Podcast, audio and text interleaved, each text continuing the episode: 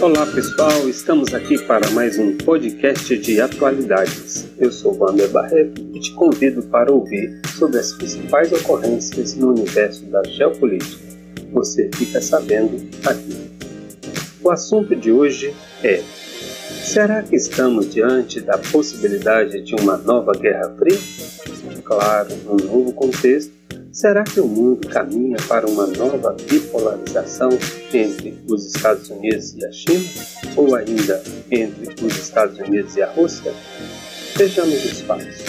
No dia 2 de agosto de 2019, os norte-americanos se negaram a renovar o acordo firmado com a ex-União Soviética.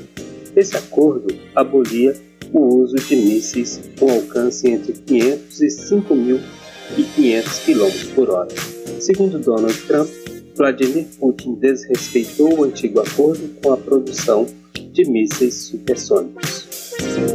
Por fora desse acordo, a China vem alcançando cada vez mais uma posição de destaque no cenário militar.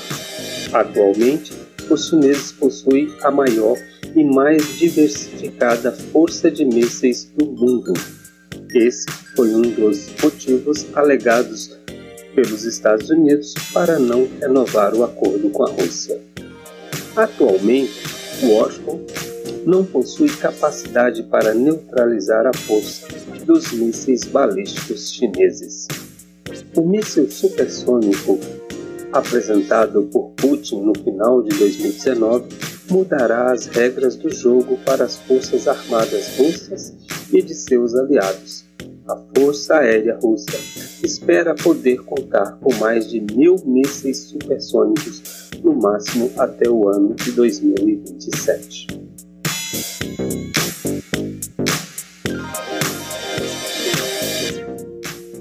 Alguns países aliados geopolíticos da Rússia já demonstraram interesse em adquirir a força supersônica dos mísseis russos.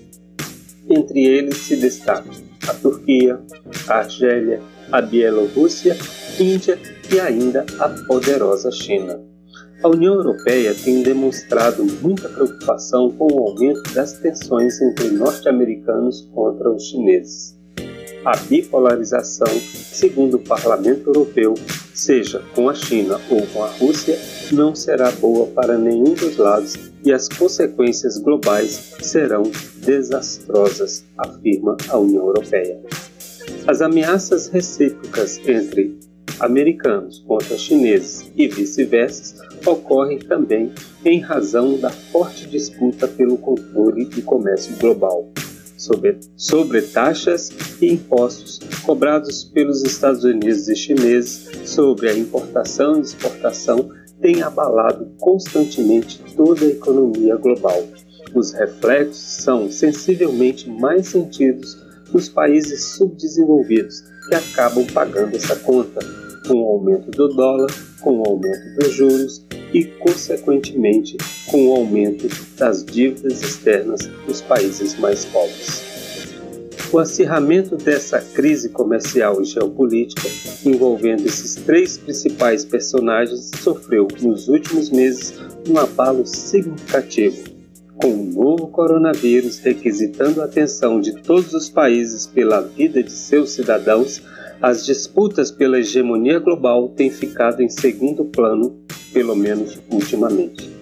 Esperamos que uma nova forma de ver e viver no mundo seja uma herança dessa pandemia, que nos convida a todos a descobrir uma nova forma de ser. Um abraço a todos e até o próximo podcast de atualidades.